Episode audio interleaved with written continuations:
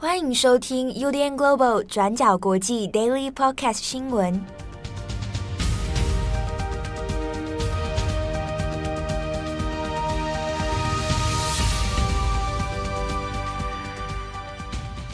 Hello，大家好，欢迎收听 UDN Global 转角国际 Daily Podcast 新闻。我是编辑七号，我是编辑佳琪。今天是二零二二年五月二十七号，星期五。好，那今天我们来更新两则新闻哦。一个，我们还是来看一下德州枪击案的后续调查；第二个呢，我们看另外一个算是历史科学新闻哦，就是庞贝古城的一些新的研究进度。好，那我们来看一下德州枪击案啊。枪击案的内容呢，其实目前德州警方都还在调查当中。不过，现在新一波的调查里面有针对于警方的反应时间，警方在这一次事件当中的应对速度哦，那现在提出了一些质疑。好，那我们主要来看的是，现在在调查的进度里面呢，有还原了枪手从出现到犯案到最后被击毙这中间的时间表啊，它的这个时间过程到底是怎么一回事？那以及警方在接获通报之后。他们的应对速度，那中间到底发生什么样的问题哦？那我们先看的是目前已知的一个调查结果啊。那枪手呢，拉莫斯，他是在当天二十四号上午的十一点二十八分，那他就开着这个汽车啊，小卡福特小卡车啊，那就撞到了罗伯小学外面的这个沟渠。好，那撞到之后，那他有下车。下车就当时是手持 AR 十五的半自动步枪哦，那他在学校的对面这边附近有殡仪馆，那就在那边先展开了一次射击，那当时是并没有射伤到路人，但是已经有路人开始在逃跑哦。好，那十一点二十八分，拉莫斯出现之后，并且有出现射击这个行为之后呢，十一点三十分。那就有接获九一一的报案了，报警说学校附近有出现了枪手。那后来拉莫斯是爬过了外面的围栏，铁丝网外面的这个围栏哦，然后到了学校的操场上面，并且开始射击。然后在十一点四十分的时候呢，他进入到校园里面的这个教学楼，但是呢，这个教学楼的过程里面哈、哦。他所开的门都是没有上锁的，所以可以说是，呃，通行无阻的就进入到学校的大楼里面。那在进入学校之后，那他后来后来又闯进了一间教室，这是四年级同学们的一个教室哦，然后把门给反锁。反锁之后呢，就在教室里面展开射击。那在十一点四十四分，警方就赶到了学校外面这个现场哦。好可是十一点四十分赶到之后，一直要到中午的十二点四十分，边境巡逻队的战术小组才抵达了现场，并且展开行动。然后到十二点五十八分，才宣布说整个行动结束，枪手已经被击毙哦。那我们看一下，从十一点二十八分，拉莫斯枪手出现在现场。啊，在对接出现的时候，然后一直到被击毙是十二点五十八分，中间已经经过了九十分钟。这个时间表出来之后，其实引发了很多的讨论哦。我们现在可以先看一下他的时间表里面，枪手出现，后来警方有接获报警，那后来警方也到达了现场，但是中间呢，过程其实已经过了蛮长的哦。警方是在十一点四十分到达现场之后，可是呢，真正展开行动是十二点四十分，中间其实已经过了蛮长一段时间，所以有非常多的人质疑说，为什么警察到了现场，到了外围之后，没有展开立即的行动，一直迟迟等到支援的出现之后，那正式才进入到校园。这中间过程里面，枪手拉莫斯其实已经展开射击，已经造成有人员伤亡了。那这个过程里面，是不是警方的判断有误？到底是支援的时间太慢了，还是说在外面的警方没有在第一时间应该就展开行动呢？啊，那现在这个部分是很社会民众哦最感到矛盾而且很生气的一点，所以啊，矛头又现在指向了地方的警察哦，是不是没有准确的、有效的来应对这一次的枪手射击事件，而最终呢，没有办法阻止悲剧，导致这么多人员的死亡。那与此同时哦，也有很多在现场外围的这些侧录影片也有出来，那很多呢是当地的家长。那在家长侧录的影片里面也有看到。有很多的这个爸爸妈妈，他们赶到了校学校外面之后，是已经知道说有枪手出现，那很急着啊，当然是心急如焚，因为自己的孩子在学校里面，想说赶快是不是自己也能冲进校园里面，赶快去救自己的小孩。但是呢，他是被警察给拦阻。当然，这样的现场的确哦，应该是由专业人员、警方来做一个现场控制。哦，你如果你让一般平民进去的话，可能会酿成更多的死伤。不过，很多人质疑的是说，当家长外围的家长心急如焚，哦，想要赶快去救孩子的时候，警方阻止之后呢，但是在其他人周边的人看来，却发现警察除了阻止家长之外，好像没有做什么其他更多的事情。就是警察拦在外面，但是那到底内部情况，那个枪手你要怎么去阻止？现在里面到底什么情形？就外围第一现场。第一个时间里面看到的景象，会觉得，哎，那你应该赶快行动啊！好，那很多的家长是说，比方说，哎，现场呢其实是有家长反而是被警察给这个铐上手铐，先拦住。那甚至还有对其他比较激动的，比如说父亲啊，哈，然后就开始使用这个胡椒水、胡椒喷雾喷他的眼睛，把主家长呢就拦阻在外面。但是很多民众有些质疑哦，就你在外面挡挡的家长挡的这么这么用力，但是呢，你对于实际的现场是没有什么特别的作为的。所以在这个调查出来之后，那呃，在记者会上面，那其实有很多的民众啊，那甚至也有像地方的议员，那也对这件事情表达抗议，而且呢，也质疑哦，德州警方在一开始所说的。说他们有有效的应对，而且与枪手呢展开交火，那也开始对这些说法其实是感到质疑的。好，那我们现在看，在警方这个调查出来之后呢，那对于整起行动是不是有延误？啊，德州警方目前是没有给出任何完整的解释。啊，那这个也是目前现在在枪案发生之后调查的重点之一哦。那其实呢，过去几年当中。有一些校园枪击案也有类似的一个现象出现啊，比如说有当地的安全人员没有办法在第一时间内阻止枪手的进入这个校园里面，然后呢也引发很多司法上的争议，比如说还有可能渎职的问题啊，或者是说呃当地的专业战术小组没有办法做出准确的回应哦，那这个是的确这几年当中一些相关的枪击案当中会出现的一个问题。好，那下一则新闻呢，来更新一个比较软性的科学报道。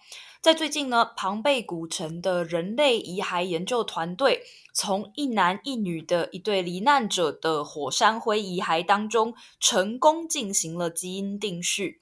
这也是在科学历史上第一次成功取得庞贝古城的人类基因序。那这项研究成果呢，已经被发表在学术期刊《Scientific Reports》上。综合卫报跟 BBC 的报道呢，指出说，这一次被分析的这一对男女的遗体，最早呢是在一九三三年的时候首次被发现。在庞贝的考古学家把这个区域叫做了 Craftman's House，就是工匠之家，在这个区域被发现的。在距离现在两千年前，西元七十九年的时候，庞贝的维苏威火山爆发。那当时呢，造成了很多人死亡嘛。其中呢，这一名男性，他们判断应该是三十五到四十岁之间。另外呢，这一名女性可能是五十多岁。那这对男女呢，他们判断是倒在自己家里的餐厅角落里，似乎呢，当时正在自己的家中吃午餐。团队认为呢，这个女性可能是这名男性的母亲、姨妈，当然也有可能是他的妻子。不过两人年龄的差距是比较大的。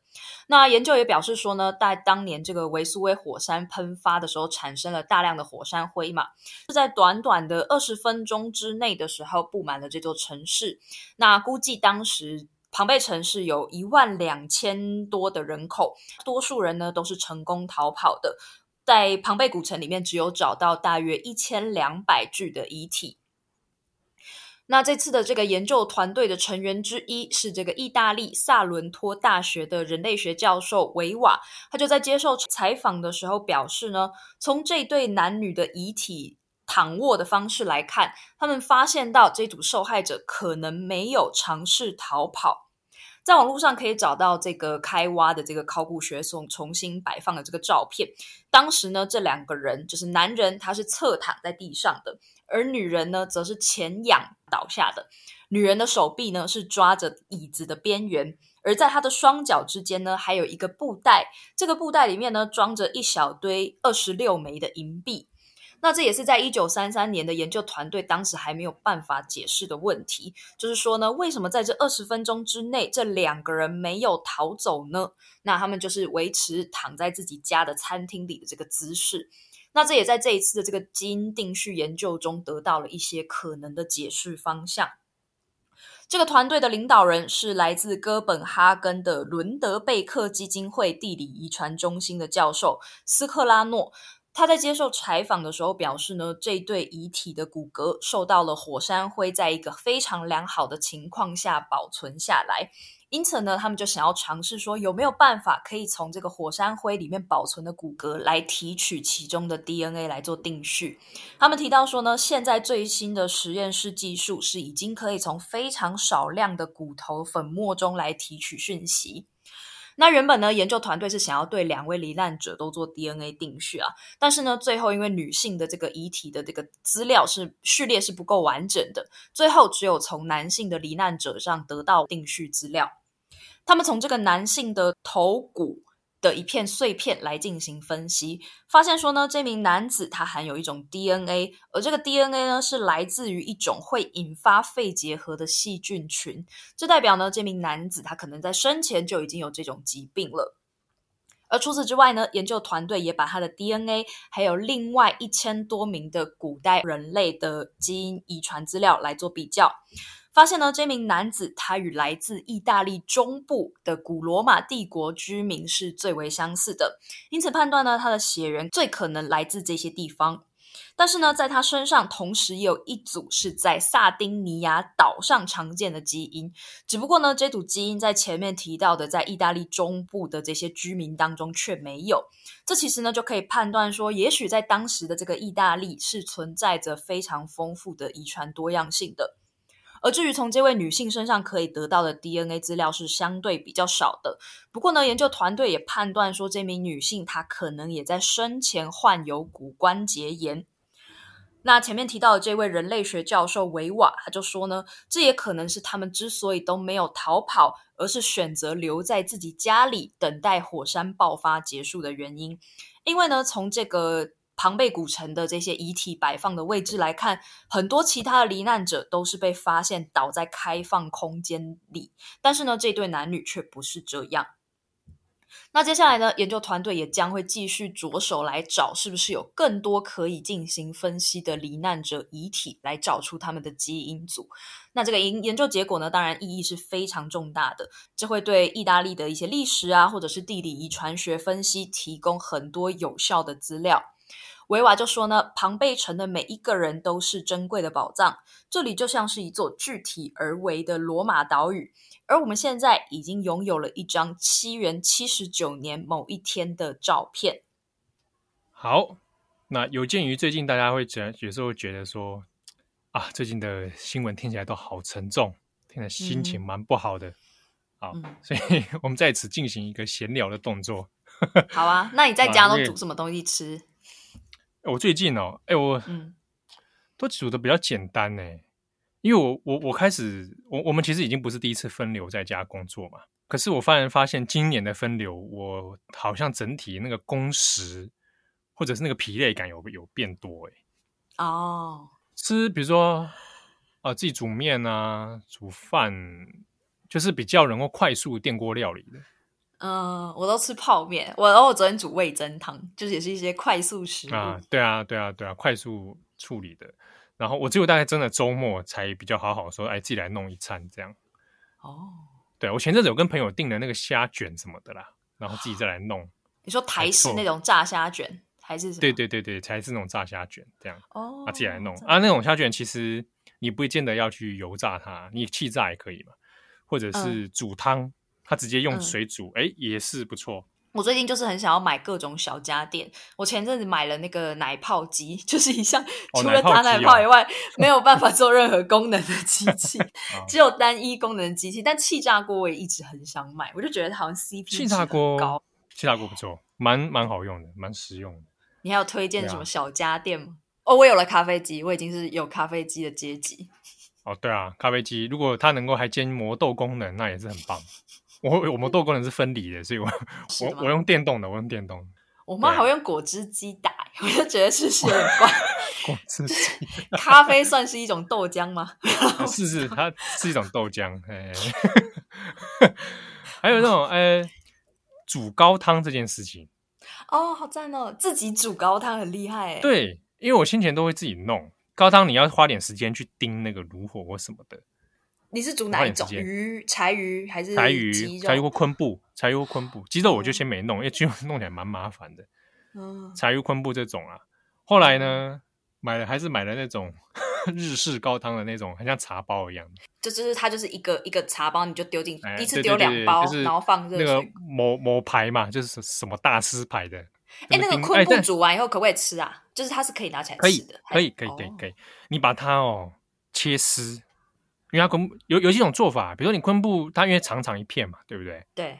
那有的人是把你把它切条状之后拿来绑关东煮，哦、对，它可以变成绑东西拿去卤。